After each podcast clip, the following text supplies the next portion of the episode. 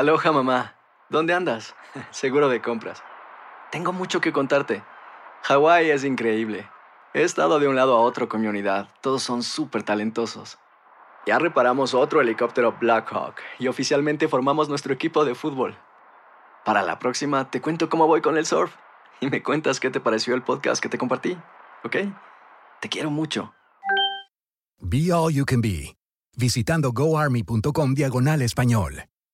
Boost Mobile tiene una gran oferta para que aproveches tu reembolso de impuestos al máximo y te mantengas conectado. Al cambiarte a Boost, recibe un 50% de descuento en tu primer mes de datos ilimitados. O, con un plan ilimitado de 40 dólares, llévate un Samsung Galaxy A15 5G por $39.99. Obtén los mejores teléfonos en las redes 5G más grandes del país. Con Boost Mobile, cambiarse es fácil. Solo visita boostmobile.com. Boost Mobile, sin miedo al éxito. Para clientes nuevos y solamente en línea, requiere AroPay. 50% de descuento en el primer mes requiere un plan de 25 dólares al mes. Aplican otras restricciones. Visita para detalles.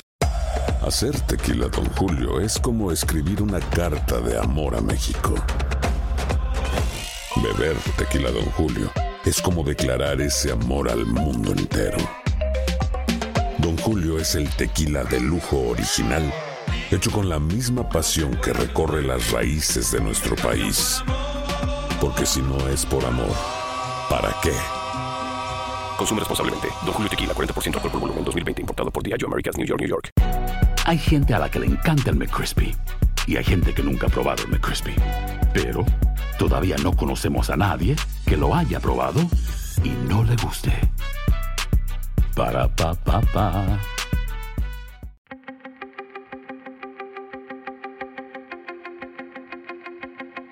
Temas importantes, historias poderosas, voces auténticas. Les habla Jorge Ramos y esto es Contrapoder. Bienvenidos al podcast. Hoy tenemos una entrevista exclusiva con Juan Guaidó, el presidente interino de Venezuela. Y todo esto ocurre en un momento en que hay venezolanos que creen que la situación en su país se ha estancado y que la inminente salida de Nicolás Maduro, el dictador venezolano, no ha ocurrido exactamente como ellos pensaban. Tuve la oportunidad de hablar con Juan Guaidó poco antes de que uno de sus principales colaboradores fuera detenido. Esta es la conversación. Juan Guaidó, muchísimas gracias por hablar aquí con nosotros. A ti, Jorge, gracias por la invitación y también eh, pedirte disculpas en nombre de Venezuela por ese mal rato que pasaron tú y tu equipo en nuestro país. Pronto la libertad de expresión, la libre prensa, el acceso a la información serán de nuevo una regla en Venezuela. Al contrario, se lo agradezco. Nuestro trabajo es hacer preguntas y déjeme comenzar con la primera. ¿Cómo, cómo le, cómo le llamo a usted? Eh, algunos medios de comunicación le llaman el autoproclamado presidente interino. Yo sé que a muchos le molesta eso de autoproclamado. En una entrevista previa usted me había dicho que estaba encargado de la presidencia, así que ¿cuál es el título correcto? Presidente encargado de Venezuela, por mandato constitucional y procuró una elección libre en el menor tiempo posible. Reinstitucionalizar el país, generar gobernabilidad para lograr la prosperidad de Venezuela. Presidente encargado de Venezuela. ¿Tiene usted un problema de altas expectativas eh, después de ser designado presidente interino y de esperar que entrara la ayuda humanitaria en febrero? Muchos esperaban que Nicolás Maduro iba a dejar el poder en semanas, ni siquiera en meses, pero de pronto Nicolás Maduro sigue ahí. ¿Cómo sacar a Maduro del poder? Debemos insistir, hemos denominado Operación Libertad, eh, que estamos organizando a todos los sectores populares de Caracas, del país, eh, girando por toda Venezuela para organizarnos y poder generar más presión aún interna en Venezuela. Luego seguir el compás de la presión internacional que ha sido eh, determinante en esta parte del proceso. Eh, también eh, aprobamos un acuerdo de Cámara en el Parlamento donde no solamente garantizamos los rangos, funciones, antigüedad de los militares y funcionarios policiales que se pongan del lado de la Constitución, sino también seguimos hablándole directamente que son parte en la reconstrucción de Venezuela. ¿Qué hacer? Continuar en el camino del cese de la usurpación, del gobierno de transición y las elecciones libres. Estamos más cerca que nunca, pero tenemos que seguir movilizados y unidos en este momento en Venezuela. Usted había dicho que no había plan B y me acaba de decir que, están más cerca que nunca, pero estamos hablando de semanas, estamos hablando de meses. ¿Cuándo lo veremos en el Palacio de Miraflores? Bueno, esperemos que estamos hablando de, quisiéramos que de horas, de días, eh, pero lo que tenemos que es mantenernos firmes. Nosotros debemos insistir. Nosotros quisiéramos que nunca habíamos llegado a este punto, pero eh, insistiendo, siento, percibimos así en Venezuela que estamos hablando de, que muy pronto. hay, hay, una división interna dentro de la oposición. Muchos lo están acusando por no querer activar el artículo 187.11 que, que permitiría la presencia de fuerzas extranjeras dentro de Venezuela. ¿Por qué no lo ha activado? Bueno, eso no es una división, Jorge. Eso es una posibilidad dentro del rango de opciones que tenemos en la oposición, que tenemos dentro de la alternativa para reconstruir Venezuela. Eh, es un tema, como tú lo sabes, muy, muy delicado. Eh, eh, además, no sería un proceso de uso de fuerza externa, sino de cooperación internacional para tener mayor presión aún para el cese de la usurpación. Eso debe, manejarse con mucha responsabilidad. hay tres opciones de salida real en Venezuela. Una elección luego de, un gobierno de transición, una transición sui generis, como sucedió en el 58 en Venezuela, o una salida de fuerza, que no tiene que ser, por cierto, eh, de fuerza eh, externa. Eh, hoy las Fuerzas Armadas están muy descontentas con Maduro, así lo, han montado, y responsablemente debemos evaluar todas las opciones. El, presidente Donald Trump en una conferencia de prensa en la Casa Blanca dijo que todas las opciones estaban sobre la mesa. Eso de alguna forma contradice lo que Elliot Abrams, el encargado de los Estados Unidos en Venezuela, había dicho hace un par de semanas a Patricia Yaniot de que no estaban considerando una invasión. Así que, considerando toda la larga y triste historia de invasiones e intervenciones militares de los Estados Unidos en América Latina. Algunos creen, eh, señor presidente, que, que esto fortalecería a Maduro y que no tiene suficiente apoyo con otros presidentes de América Latina. ¿Qué cree usted? ¿Usted está a favor de una invasión militar a Venezuela? Evidentemente nadie quiere injerencia, ni mucho menos eh, ese tipo de, alternativas. Y yo lo decía hace pocos días, estos, estos son opciones muy polémicas eh, eh, muy eh, dramáticas históricamente, pero nosotros de nuevo, responsablemente, en el marco de nuestras atribuciones, porque hay una situación también muy atípica, que hay un presidente encargado y un parlamento nacional en mayoría, debemos evaluar las opciones para tener la presión necesaria para vencer a una dictadura que tenga, por supuesto, el desenlace de menor costo social, que genere estabilidad, gobernabilidad, reinstitucionalice el país, de una elección libre. Algo muy concreto. Usted está empezando a tomar posesión de oficinas y consulados que antes ocupó el régimen de, Nicolás Maduro. Como sabe, hay miles de venezolanos eh, sin documentos o con pasaportes que no pueden revalidar. ¿Usted está ya en la capacidad de empezar a dar visas o de empezar a renovar pasaportes, por ejemplo? Todavía eh, el régimen eh, mantiene control de parte de la burocracia y de la administración pública. Con la toma reciente eh, de estas embajadas, estos consulados, buscamos precisamente poder solucionar parte de, este drama de identidad. O sea, porque se le vencen pasaportes venezolanos, no pueden acceder a visa. Es algo muy dramático porque incluso sientes que pierdes territorio, sientes que pierdes identidad incluso, es literal la sensación. Entonces estamos buscando todos los mecanismos para eh, lograr, luego de, esta, de, este, de este paso que dimos, poder ir a la parte de entregar que va a tomar su tiempo porque además tiene un costo asociado, tiene una, una, administración pública que mantiene en parte secuestrada, pero vamos hacia allá. ¿Usted se puede reunir con Michelle Bachelet, la alta comisionada de Naciones Unidas para Derechos Humanos?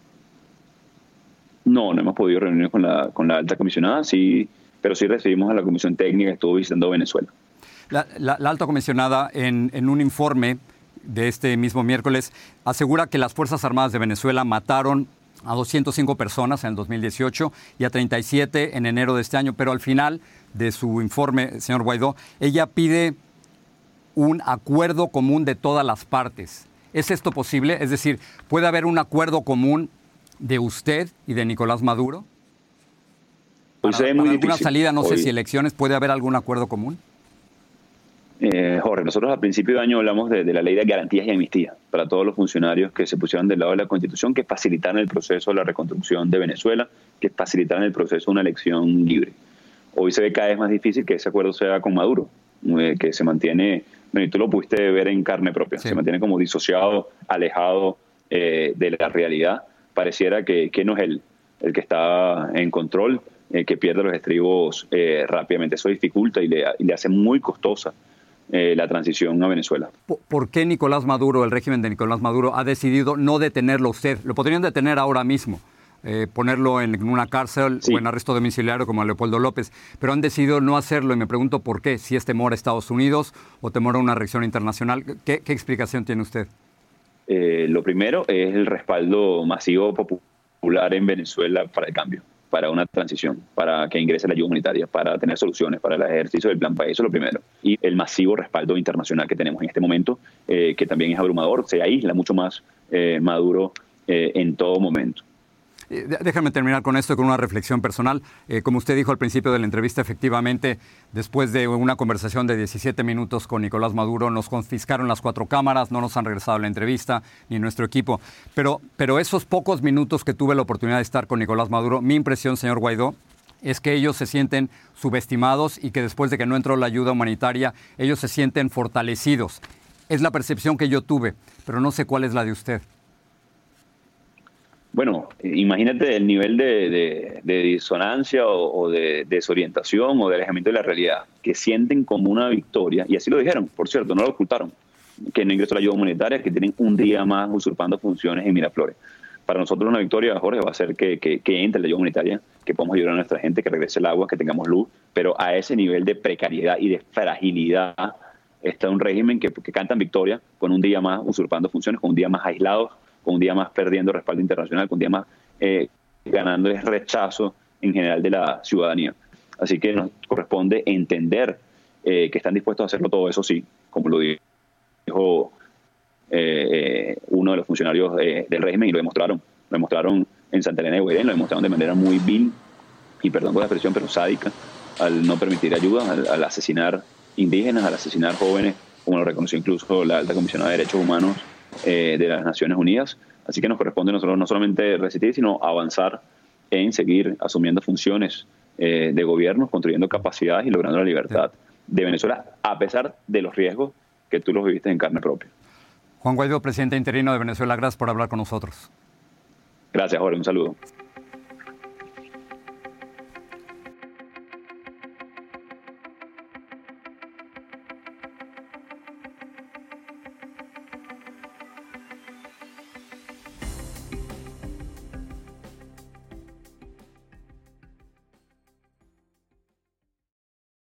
Aloha mamá. Sorry por responder hasta ahora. Estuve toda la tarde con mi unidad arreglando un helicóptero Black Hawk. Hawái es increíble. Luego te cuento más. Te quiero. Be All You Can Be, visitando goarmy.com diagonal español. Boost Mobile tiene una gran oferta para que aproveches tu reembolso de impuestos al máximo y te mantengas conectado. Al cambiarte a Boost, recibe un 50% de descuento en tu primer mes de datos ilimitados. O, con un plan ilimitado de 40 dólares, llévate un Samsung Galaxy A15 5G por $39.99. Obtén los mejores teléfonos en las redes 5G más grandes del país. Con Boost Mobile, cambiarse es fácil. Solo visita boostmobile.com. Boost Mobile, sin miedo al éxito. Para clientes nuevos y solamente en línea, requiere AroPay. 50% de descuento en el primer mes requiere un plan de 25 dólares al mes. Aplican otras restricciones. Visita Boost para detalles. Hay gente a la que le encanta el McCrispy y hay gente que nunca ha probado el McCrispy. Pero todavía no conocemos a nadie que lo haya probado y no le guste. Para pa pa pa. Cassandra Sánchez Navarro junto a Catherine Siachoque y Verónica Bravo en la nueva serie de comedia original de Vix, Consuelo, disponible en la app de Vix ya.